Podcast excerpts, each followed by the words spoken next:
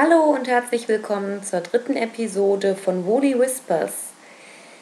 Was passiert heute bei mir? Ich werde heute eine ganze Menge erzählen zu dem Tuch in the Pink, was ja auch schon in den vergangenen beiden Folgen eine Rolle gespielt hat. Ähm, dafür werden die anderen beiden Kategorien, sprich Ernährung und Sonstiges, heute ein bisschen, ein bisschen zu kurz kommen. Ähm, ja, ich werde mal gucken, was ich da überhaupt zu erzählen habe. Aber zunächst zum wolligen Teil dieses Podcasts. Ähm, was tut sich auf Nadeln, Rad und Handspindel? Auf Rad und Spindel tut sich nichts Neues. Ich bin immer noch nicht leider wieder in der Lage zu spinnen. Dafür kann ich umso mehr stricken. Ähm, mein neuestes Projekt in aller ganz kurzen Kürze. Ich habe mal wieder ein paar Socken angeschlagen weil jetzt so langsam aber sicher doch wieder die Zeit anfängt, wo man auf der Couch schneller mal kalte Füße kriegt, obwohl ich eigentlich keine Frostbeule bin, aber ähm, finde es dann doch ganz angenehm, gerade weil ich eine Erdgeschosswohnung habe, äh, die doch ein bisschen fußkalt ist. Ähm, und habe mich für äh, grünes und rosa-rotes Garn entschieden. Das rosa-rote Garn sollte eigentlich irgendwann mal ein Tuch werden, aber ich habe kein Muster gefunden, was mir da so richtig zusagt, weil das Garn, was eine Freundin von mir gefärbt hat, eigentlich sehr schön ist, aber es ist meliert und ich bin persönlich einfach kein Freund von meliertem Garn, weil das so schnell unruhig aussieht, sobald man irgendwie Muster ins Tuch reinbringt. Ähm, also habe ich mich dazu entschieden, dass zumindest ein Teil davon, weil es auch Sockenwollstärke hat, ähm, zu Socken verwurstet wird. Ich habe anfangs schwer gelacht, als ich diese Socken angeschlagen habe. Es sind äh, sogenannte Stinos, also stinknormale Socken, ohne irgendwelches großartiges Muster, bis auf die Tatsache, dass es eben zweifarbig geringelt ist. Ähm, die Idee, die ich in meinem Kopf hatte, war äh, irgendwie sowas, ähm, ja, rosenartiges, also nur so von der Farbkombination her, grüner Stiel, rosa, rose, irgendwie so in der Art. Ausgesehen hat es letzten Endes ähm, wie ein Schwein im Tarnanzug. Es ist sehr rosarot geworden, sehr pink. Und äh, die grüne Wolle mustert auch noch ganz herrlich. Ähm, sieht ein bisschen lustig aus, aber ähm, es sind schöne leuchtende Farben. Für einen grauen Herbst, Winter vielleicht gar nicht mal das Schlechteste. Äh, ich habe allerdings, wie gesagt, wirklich schwer gelacht, als ich dann die ersten paar Streifen auf der Nadel hatte und dachte so, hm, das war nicht so richtig der Effekt, den ich mir vorgestellt hatte, aber gut, dann ist es eben bunt. Also neuestes Projekt, nichts Spektakuläres, das Schwein im Tarnanzug. Zum In the Pink. Ich habe es fast geschafft. Ich habe es wirklich fast geschafft. Ich bin jetzt an der äh, Anstrickborte, die einmal rund um das ganze Tuch herumgestrickt wird. Ähm, das ist jetzt nicht mehr schwierig, das ist nur noch langwierig. Es werden dieselben zehn, ja doch zehn Reihen 85 Mal wiederholt. Das ist also ein bisschen mühselig und dauert sicherlich auch eine Weile, aber es ist, wenn man das Prinzip einmal verstanden hat, dann nicht mehr schwierig. Ansonsten hat mich dieses Tuch ja wirklich einiges an Nerven gekostet. Äh, ich musste erstmal kapieren, wie das überhaupt aufgebaut ist. Ich musste die einzelnen Teile irgendwie verstehen, das ging noch. Dann musste ich raffen, wie die einzelnen Teile zusammengefügt werden. Da tat sich dann schon das erste Problem auf. Ähm, bis ich dank Revelry und ähm, der Gruppe gut betucht, insbesondere Otlinde, rausgefunden habe, ähm, dass das genäht wird im Maschenstich. Da hatte mich dann meine, hatten mich meine englischen äh, Fachvokabelkenntnisse dann doch ein bisschen im Stich gelassen. Ich hatte nur verstanden, dass das in irgendeiner Form zusammengefügt wird und ich, mir war einfach nicht klar, wie. Das heißt, ich musste auch noch den Maschenstich lernen. Den habe ich nämlich noch nie gemacht. Dementsprechend sieht es auch ein bisschen aus. Jedenfalls habe ich festgestellt, ich werde dieses Tuch definitiv nochmal stricken. Haltet mich für verrückt, nachdem ich jetzt sage, es hat mich viel Blutschweiß und Tränen gekostet. Aber ich glaube, das ist ein Tuch, was erst beim zweiten Mal Spaß macht. Beim ersten Mal verzweifelt man an der Anleitung.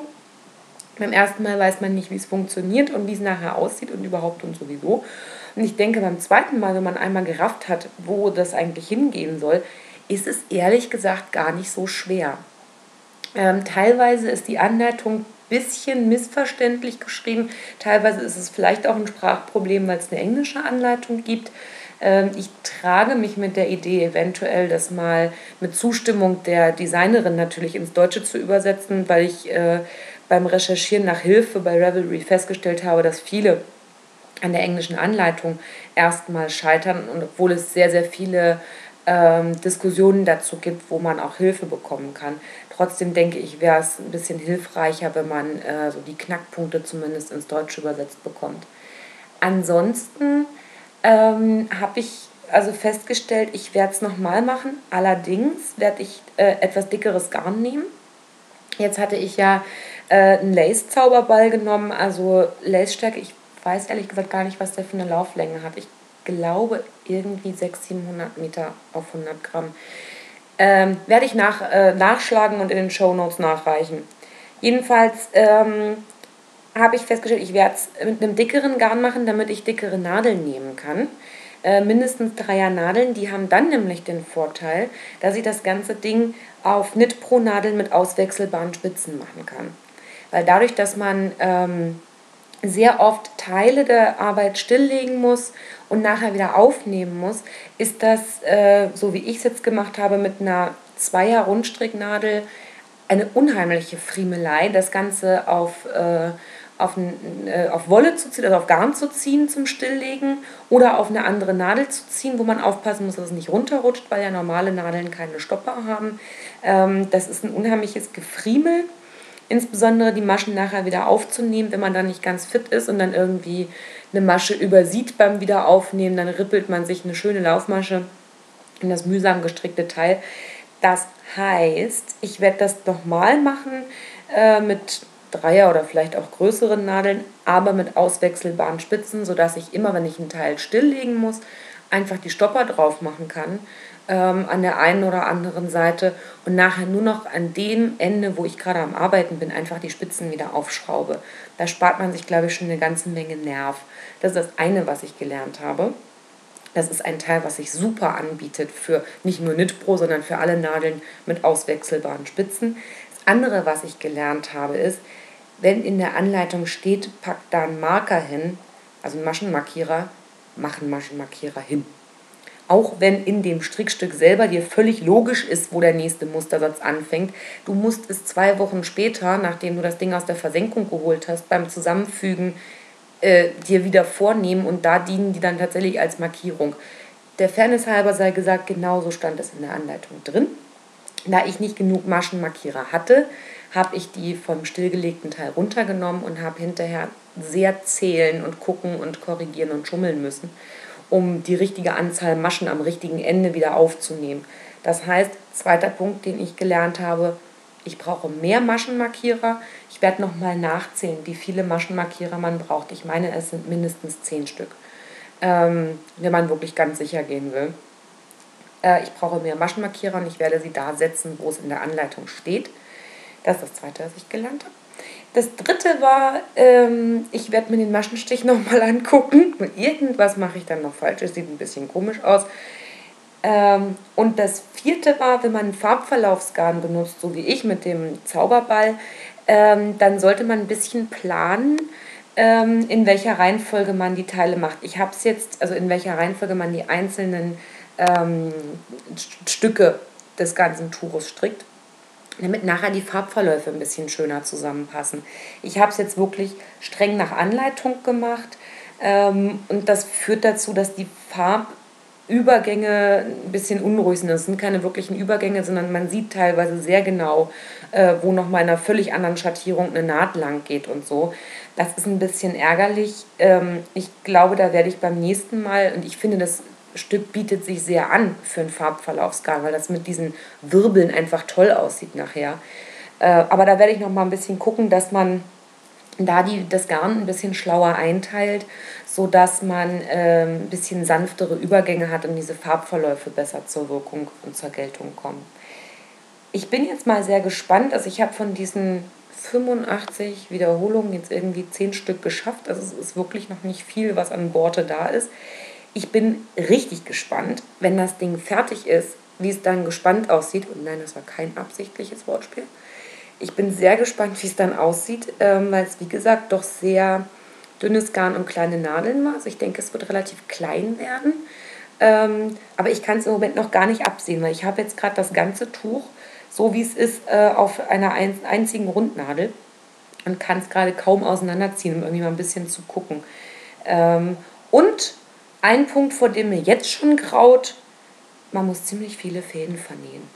Also äh, dadurch, dass man eben mehrere Teile zusammenfügt, die teilweise dann noch zusammengenäht werden, insbesondere wenn man sich ein bisschen doof anstellt, so wie ich, und nicht äh, ausreichend lange Fäden lässt, so wie es in der Anleitung steht, und dann mit einem neuen Faden anfangen muss, das zu vernähen, äh, also das zusammenzunähen im Maschenstich, sind hier bestimmt so sechs, sieben Fäden, die man am Ende dann vernähen muss.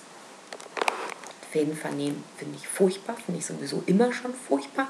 Ich habe das nie richtig gelernt. Ich mache das immer so ein bisschen mehr schlecht als recht. Äh, es ist nervig, es macht keinen Spaß. Ähm, und ich finde es gerade bei Lace-Tüchern immer total doof, weil das unsichtbar hinzukriegen ist total schwierig. Gott sei Dank hat das ja ein relativ dichtes Muster, gerade in der Mitte, in diesem zentralen Wirbel. Ich hoffe, ich kriege das da irgendwie so weit vermurkst, dass man das äh, nicht allzu sehr sieht, wo ich nachher die Fäden vernäht habe. Aber so bin ich jetzt sehr begeistert von dem Ding. Ähm, es braucht sehr viel Hilfestellung, um die Anleitung zu verstehen. Wie gesagt, ich würde gerne eine deutsche Übersetzung davon anfertigen, natürlich ohne Gewehr, aber dass ein paar Sachen einfach irgendwie klarer sind. Ähm, und äh, sich auch deutsche Stricker, Strickerinnen da äh, leichter rantrauen an dieses Stück. Ja, wenn ich das fertig habe, dann werde ich für meine Mama ein Strickstück anfangen. Das hatte ich ja schon erzählt. Ich hatte ihr dieses ähm, Kaschmir-Merino-Garn gesponnen und sie hat sich jetzt auch für ein Tuch entschieden. Aber dazu beim nächsten Mal mehr. Ja, jetzt habe ich gedacht, ich erzähle ganz furchtbar viel von diesem Tuch, aber irgendwie bin ich heute ziemlich fix unterwegs, also von dem In the Pink meine ich bin ich heute relativ fix unterwegs. Das war's schon zu allem Wolligen, was sich im Moment so tut. Wie gesagt, ich bleibe dran. Ähm, ich hoffe, dass ich, äh, wenn ich die nächste Episode aufnehme, dann erzählen kann, wie das fertige Ende Pink aussieht, wie es sich gespannt gemacht hat und ob ich das Vernähen der Fäden unbeschadet an Leib und Seele überstanden habe. Dann kommen wir jetzt gleich zum Thema Ernährung da tut sich im Moment nicht so furchtbar viel Neues. Ich habe lange überlegt, was ich eigentlich erzählen soll. Das sind eigentlich nur so ein paar Kleinigkeiten. Ähm, das eine ist, äh, Distel hatte bei ihrem letzten, ihrer letzten oder vorletzten Folge von ihrem Podcast Die urbane Spinnstube ähm, auf die Seite mundraub.org hingewiesen. Da kann man äh, sehen, wo sich in, äh, in deiner Nähe ähm, frei zugängliches Obst, Obstbäume, Beerensträucher und äh, Kräuterfundstellen befinden. Also teilweise auch mitten in der Stadt, wo, wo Obstbäume zum Teil zur Deko gepflanzt werden, aber von niemandem bewirtschaftet werden und auch nicht irgendwie hinter Zäunen verborgen sind. Das heißt, die äh, können und dürfen tatsächlich von jedem benutzt werden oder geerntet werden. Daraufhin äh, bin ich auf diese Seite gegangen und habe festgestellt, es gibt in meiner unmittelbaren Wohnumgebung, nämlich Berlin, Lichtenberg tatsächlich Brombeersträucher. Bin ich also ganz erwartungsfroh losgetobt mit meinem Spankorb unterm Arm, ähm, noch leicht gehbehindert von meiner gerade überstandenen Knie-OP, immerhin schon krückenfrei, aber noch nicht so ganz wieder äh, auf dem Damm. Habe erst noch überlegt, oh, der Spankorb reicht, nimmst du vielleicht doch noch einen kleinen Eimer mit oder so. Dann, ach naja, komm, gehst du erstmal so los. Ja, was soll ich sagen? Ich habe meine gigantische Ausbeute nachher abgewogen. Ich kam mit exakt 162 Gramm Brombeeren zurück. Was zum einen daran lag, dass ich ein bisschen spät im Jahr unterwegs war. Es war schon nicht mehr so ganz viel dran. Und zum anderen, äh, ich offensichtlich auch nicht die Einzige war, die von diesen Fundstellen wusste. Da sah man also schon anhand von Trampelpfaden, dass da schon mehr als ein Mensch auch langgelaufen ist und offensichtlich schon äh, den Löwenanteil abgeerntet hat. Ich habe mich also dann damit beschieden, so zwei kleine Händchen voll wild erbeuteter Brombeeren nach Hause zu tragen.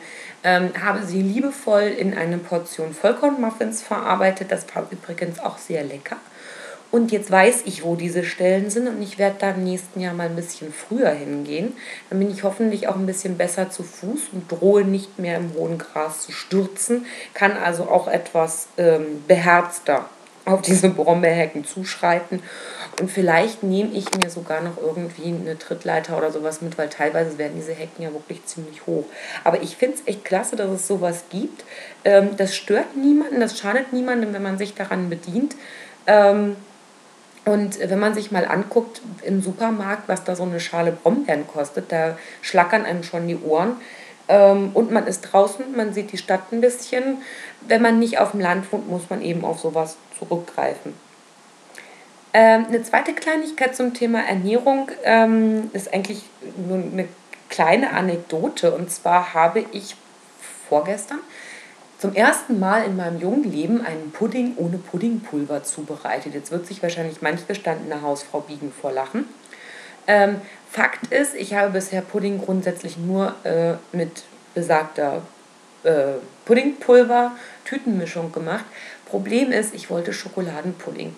Und da der Mann und ich ja nur Fairtrade-Schokolade zu uns nehmen und ich noch nie und noch nirgendwo Fairtrade Puddingpulver gesehen habe, habe ich mir gedacht, das muss auch, das kann nicht so schwierig sein, das muss auch irgendwie anders gehen. Internet hilft. Ich habe ein denkbar simples Rezept gefunden, wo man Schokoladenpudding äh, sehr lecker, sehr einfach, sehr alleine machen kann, so ganz mit ohne Pulver, äh, mit genau vier Zutaten, nämlich Schokolade, also richtige Schokolade, äh, Zucker, Stärke und Milch. Ende. Es ist so, so simpel. Äh, äh, Schokolade, Zucker und äh, Speisestärke zu gleichen Teilen und dann ähm, äh, entsprechend Milch dazu. Also das war jetzt auf einen Liter Milch waren das hier 100 Gramm Schokolade, Speisestärke und Zucker. Ähm, da es äh, Zartbitterschokolade war, hätte es fast noch ein Tick mehr Zucker sein können, aber das ist absolute Geschmackssache. Und dann wird es ganz normal so zubereitet wie Puddingpulver auch, mit dem Unterschied, dass man die Schokolade vorher in der Milch auflöst. Also obersimpel Zucker und Speisestärke mit ein bisschen Milch verrühren, in die kochende Milch reingeben, kurz aufblubbern lassen. Fertig ist die Laube, hat super gut geschmeckt, hat auch am nächsten Tag noch geschmeckt, hat sich auch nicht so abgesetzt, wie das bei dem im Tütenpudding oftmals der Fall ist, dass sich dann die Milch so absetzt. Gar nicht. Hat auch am nächsten Tag noch lecker geschmeckt und das werde ich auf jeden Fall jetzt immer so machen.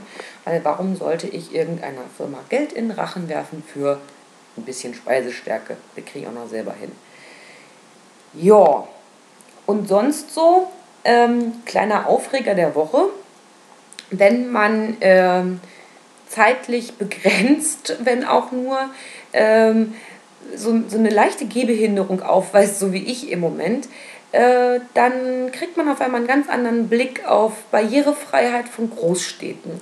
Durch meinen Beruf, ich bin Gebärdensprachdolmetscherin, habe ich sowieso vielleicht schon mal ein bisschen wacheren Blick auf manche Sachen.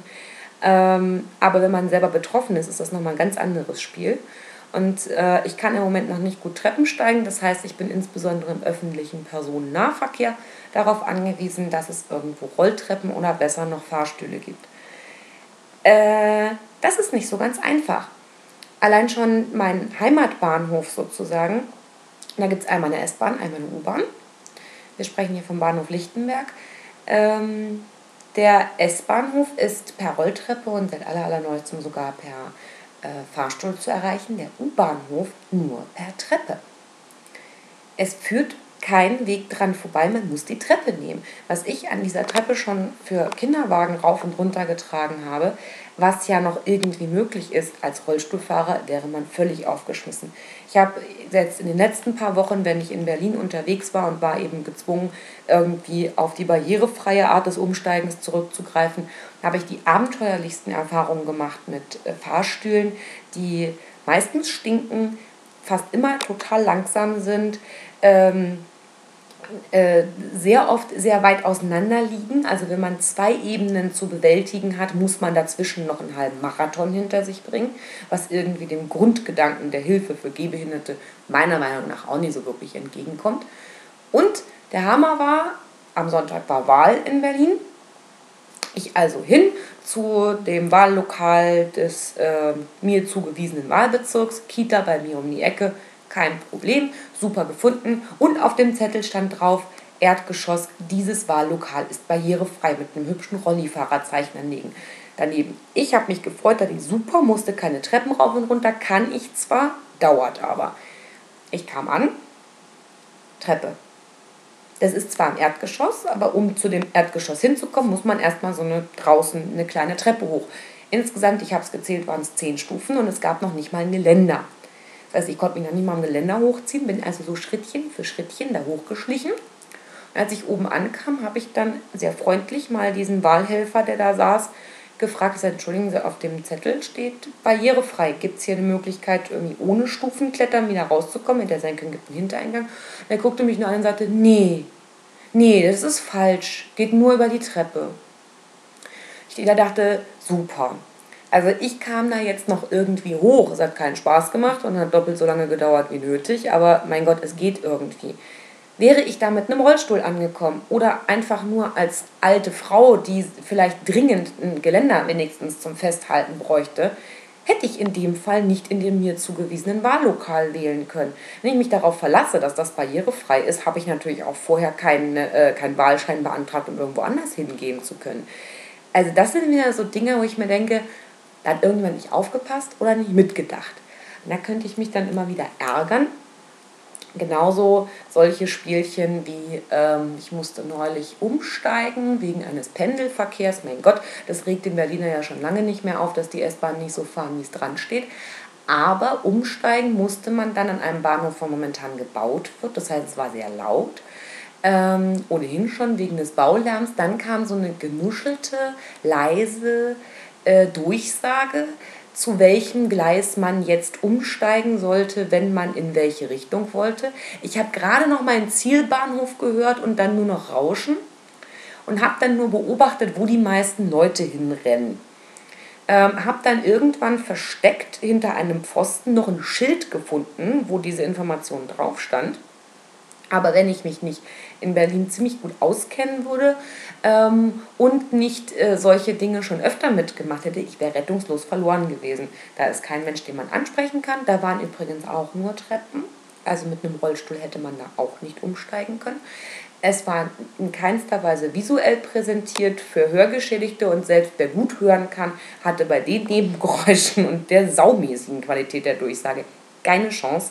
Also mein Sonstiges diese Woche ist ein Aufreger der Woche, ähm, wie wenig barrierefrei unser alltägliches Leben ist. Darüber könnte ich mich eigentlich bei jedem Podcast aufregen, aber jetzt aus gegebenem Anlass äh, habe ich mich hiermit einmal ausgekotzt und fordere jeden auf, mal mit offenen Augen und Ohren durch die Welt zu gehen und sich mal vorzustellen, man könnte nicht so wirklich gut laufen, hören oder sehen. Und sich dann mal zu überlegen, ob man so seine alltäglichen Geschäfte und Wege eigentlich noch ohne fremde Hilfe äh, zurücklegen könnte.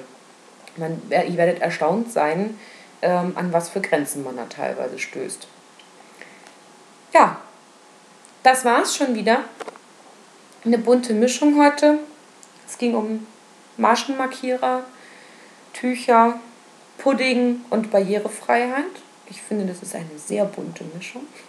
Und ich weiß auf jeden Fall schon ganz genau, dass ich mich demnächst an äh, meine liebe Freundin Jajasis wenden werde, damit die mir ein paar von ihren wirklich wunderhübschen, äh, selbstgemachten Maschenmarkierern verkauft, damit ich mich irgendwann ein zweites Mal an dieses Tuch ranwagen kann. Ansonsten wünsche ich euch noch einen schönen Tag, einen schönen Abend, wann immer ihr mich hört und immer eine Handbreit Wolle im Korb. Macht's gut. Tschüss.